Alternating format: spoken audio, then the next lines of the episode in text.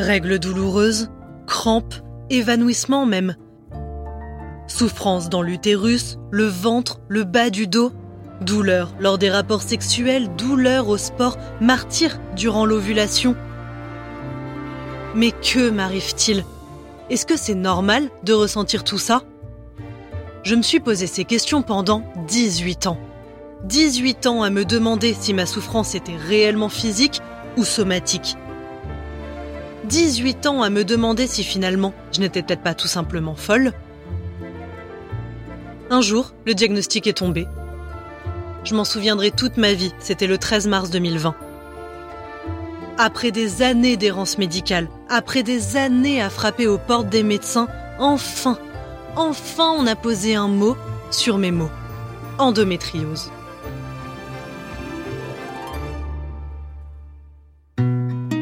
L'endométriose, c'est une maladie inflammatoire où des tissus semblables à ceux de l'endomètre et répondant aux mêmes influences hormonales se forment en dehors de l'utérus, provoquant parfois, souvent même, des douleurs invalidantes.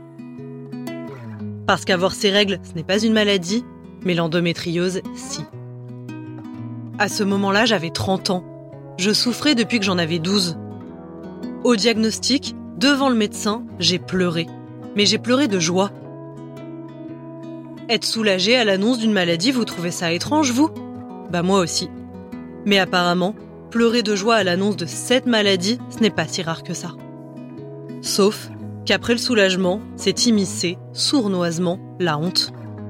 De me plaindre d'une maladie qui ne tue pas, la honte de me sentir mal là où des personnes souffrent de maux plus graves, selon moi. Puis est revenue la solitude. La solitude de porter sur mes épaules le poids de ce martyr dont on ne parle pas. Cette maladie qui ne se voit pas, que personne ne peut deviner.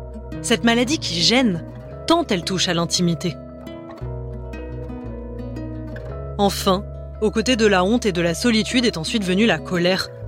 Comment peut-on être autant de femmes souffrant d'endométriose dans le monde et se sentir si seules Comment peut-on faire partie des 10% des femmes malades et se sentir si incomprises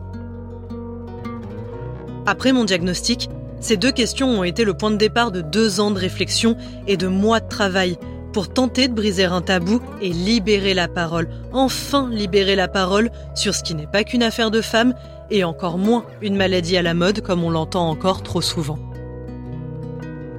Pour réaliser ce podcast, j'ai interrogé mes proches, mes parents, mes amis, mes docteurs.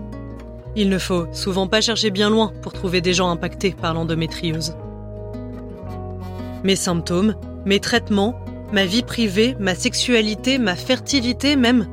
Ce podcast est un récit sans réserve de mon quotidien pour qu'ensemble, on puisse décomplexer et déculpabiliser. Je m'appelle Marianne Murat et ce podcast est mon histoire, intime, personnelle, mais tellement commune. Six épisodes au nom des 200 millions de femmes souffrant de cet ennemi invisible, avec comme objectif qu'on se sente moins seul, qu'on reprenne le contrôle de nos vies et surtout qu'on trouve un équilibre pour être heureuse malgré la maladie.